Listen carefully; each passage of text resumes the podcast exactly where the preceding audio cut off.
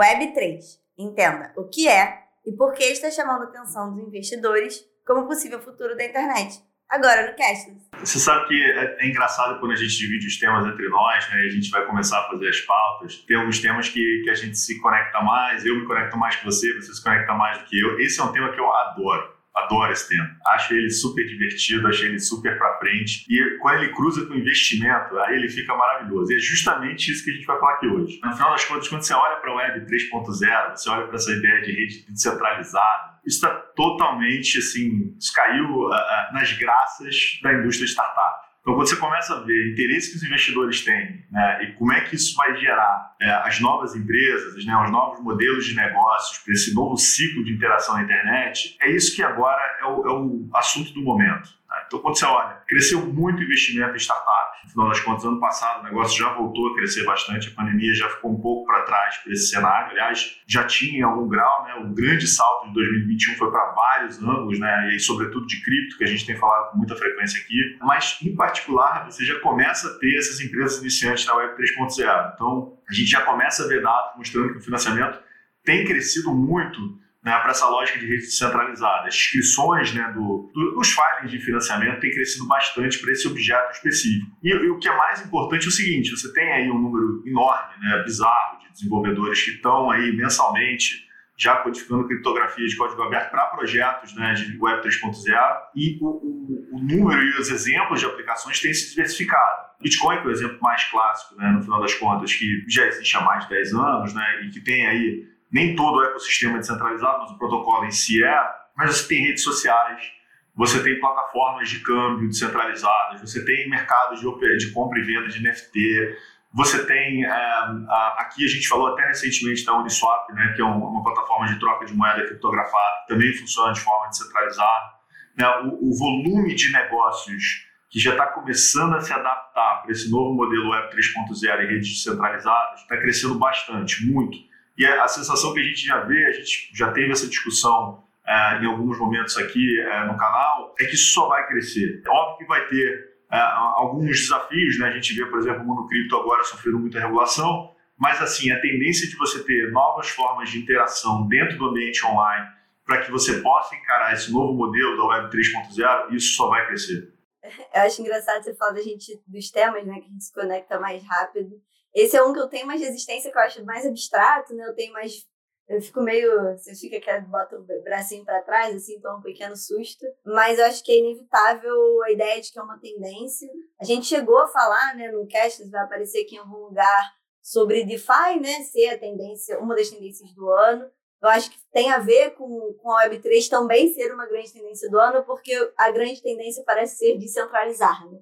E aí a gente está vendo diferentes fenômenos de descentralização. Só que toda nova tendência em tecnologia, elas aparecem super rápido, então era uma coisa que, sei lá, no passado não era tão comentada, cresceu muito em 2021. As pessoas, em geral, assim, muitas têm a mesma reação que eu, né? Elas tomam susto, elas tentam entender o que que é quando começa a ser, começa a sair notícia, notícia, notícia, e elas começam a tentar entender. E a Web3 é isso, né? Acho que a gente já passou por essa conversa algumas vezes, que é um novo tipo de serviço descentralizado no caso de centralizar a internet, usando blockchain. Então, assim, o termo existe já há alguns anos. Ele já teve outras definições, na verdade, já usaram o termo Web3 para falar de outras coisas, mas se popularizou passado com essa definição, né, que é uma ideia de descentralizar o serviço de internet. Aí um dos, dos responsáveis por popularizar o termo fala que é a internet de propriedade dos construtores e dos usuários, orquestrada em tokens. Então tem todo um flair também como apresentar. Mas acho que ainda tem também uma questão de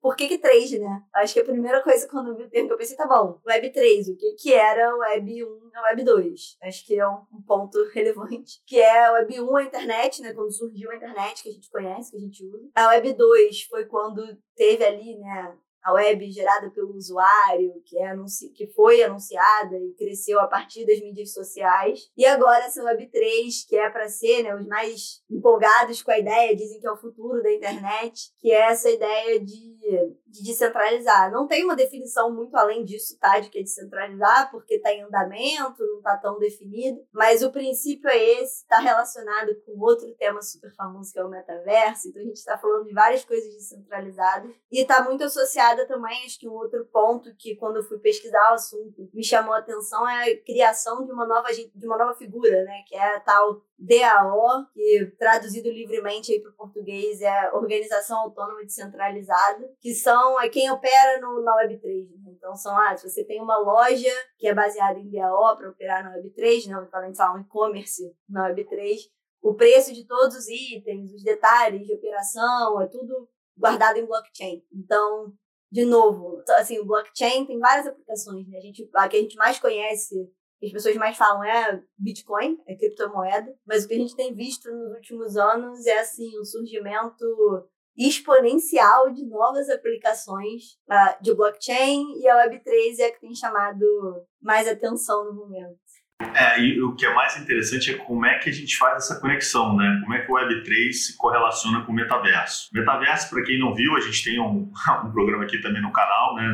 Inclusive, o pessoal aí da edição pode botar aí para o pessoal de casa poder assistir. Na verdade, a ideia é de você estar numa versão mais imersiva né, da internet que a gente conhece. Né? É, uma, é uma ideia, inclusive, que vai utilizar ferramentas de realidade virtual, ferramentas de realidade aumentada, para que você consiga né, interagir de uma forma muito mais violenta né, é, do que você hoje interage na internet. Então você vai ter mãos virtuais, você vai conseguir manipular objetos, você vai conseguir, na verdade, estender aquilo que a gente já faz, né, mandar a Alexa ligar, desligar. Eu aqui em casa, por exemplo, fiz a reforma e eu achei interessante, por exemplo, conectar a Alexa para ligar o ar-condicionado. Para mim, isso é um, é a sensação que eu tenho, a referência não é para ninguém que nos assiste, mas é quase como se eu tivesse dos Jetsons, né? Assim, quem quiser ver esse desenho, depois procura no YouTube. Mas a verdade é que o, o, o metaverso ele pode ser a interface por meio da qual né, a gente vai se envolver com essas ferramentas e aplicações da Web3. Né? No final das contas, você tem aí já um universo descentralizado que não está envolvido no metaverso, né? o Bitcoin é um grande exemplo, né, no final das contas,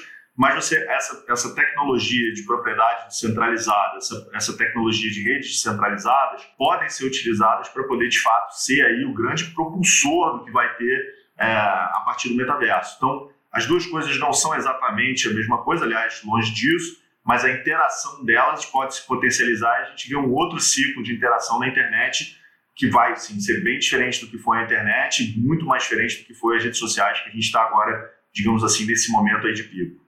É, e assim, todos esses termos, né, a gente vem tratando, a gente já falou aqui, né, de, de vários no programa, então quando fala metaverso, DeFi, a própria Web3, eles geram um ânimo, né, como toda novidade, tem um ânimo, tem as oportunidades de como você interage no mundo digital, de descentralizar, diminuir intermediário, os princípios de benefícios são os mesmos que a gente vem falando para as outras aplicações de blockchain, mas ele também vem com alguma desconfiança e desafios vindo até de pessoas do próprio mercado, então CEOs de grandes empresas e tal, com dúvidas sobre o que, que vai acontecer, como. Uma crítica comum é que parece ser, né? Ah, será que é só mais uma palavra-chave de marketing, uma nova buzzword? Será que realmente vai ter esse impacto todo? Essa é a crítica mais geral, né? O questionamento, não exatamente uma crítica, mas o questionamento, se realmente vai sair do discurso. Alguns comentários mais específicos, né? Estão também relacionados a uma crítica que apareceu ao DeFi, que é o quão descentralizado é descentralizado. O, o ex-CEO do Twitter falou isso, né? Ele falou: ah, será que vai ser tão livre, tão aberto? Quanto estão falando, né? Tipo, ainda vai ter. Ele falou que, em última instância, é uma entidade centralizada com rótulo diferente. Então, você tem algumas dúvidas sobre como ainda é uma coisa abstrata, as pessoas tentam jogar para o concreto para ver como vai ser e ainda aparecem dúvidas. Em geral, todas são nessa mesma linha, de se é só hype, tem gente preocupada com com bolha, né, com ser uma coisa muito especulativa. Nada muito diferente do que as críticas e os questionamentos envolvendo todo esse movimento de descentralização. São preocupações válidas, inclusive, acho que o próprio movimento de regulação que tem acontecido está relacionado a essas preocupações, mas elas existem em paralelo com as oportunidades que, enfim, não teria se tornado tendência hype se as oportunidades não existissem. Então, toda essa ideia de diminuir intermediários, de bem ou mal, eles têm uma lógica de dar mais poder ao usuário, né? ao construtor e ao usuário, tirar muitos, que ele chama ali de middleman. O quanto vai conseguir executar ainda é uma pergunta em aberto. Ver o número de desenvolvedores, que nem você falou, aumentando muito, cria uma expectativa de que sim, vai dar para executar em algum grau, não necessariamente chegando onde a galera está prometendo, mas temos que ver. Assim, o que eu acho que é o melhor indicativo não é só o volume de dinheiro envolvido, mas também quem está se envolvendo. Quando você olha, na verdade, é, um ciclo de desenvolvedores independentes, esse é o ciclo de inovação, digamos assim, tradicional. Como é que você sente que, que esse movimento está virando mainstream? Como é que você sente que esse movimento está pegando velocidade? Quando você vê as grandes empresas de tecnologia desenvolvendo recursos humanos e colocando recursos elas mesmas dentro, dessa, dentro desse, desse setor. Isso está acontecendo. Foi à toa que o Facebook mudou o nome, a, a própria Google, né, a Alphabet, né, já criou uma divisão de nuvem dentro do Google para construir negócio ao redor de blockchain. Então, você tem um ciclo que está saindo do desenvolvedor independente, né, dos modelos de startups e está indo para as grandes empresas de tecnologia que também estão vendo essa oportunidade. Ninguém quer ficar fora dessa dança do metaverso, ninguém quer ficar fora dessa dança das redes descentralizadas. Então, no final das contas, assim, não, não vai ter como parar esse movimento. Você começa a enxergar isso no Twitter, você começa a enxergar no Google, você começa a enxergar no Facebook. Provavelmente todas as grandes empresas de tecnologia vão ter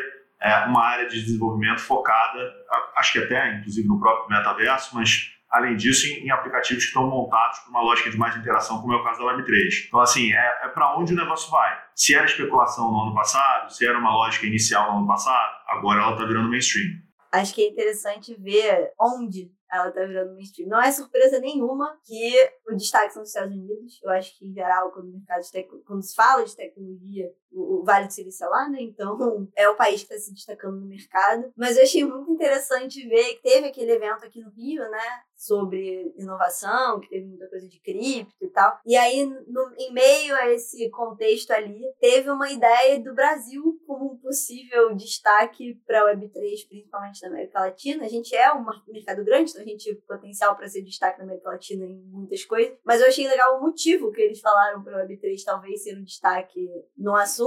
O argumento, basicamente, era que estamos vendo que essa situação talvez esteja mudando, mas porque o histórico inflacionário do Brasil é um pouco melhor do que de outras grandes economias latino-americanas, tipo a Argentina, aqui cripto não é tão vista como substituto de moeda. O fato do Brasil ter menos uma discussão que tem outros países da América Latina e cripto ser mais enxergado como oportunidade de investimento foi usado como justificativa para destacar o Brasil como um potencial powerhouse da Web3. Eu achei isso curioso, é, achei o motivo interessante. A gente não tem ainda grandes números ali para corroborar, é mais uma, uma análise que foi feita, mas eu achei uma análise interessante. E a gente tem, né? O Brasil tem se esforçado para se destacar no mercado e tem gente percebendo. Eu acho que isso é bem, bem interessante.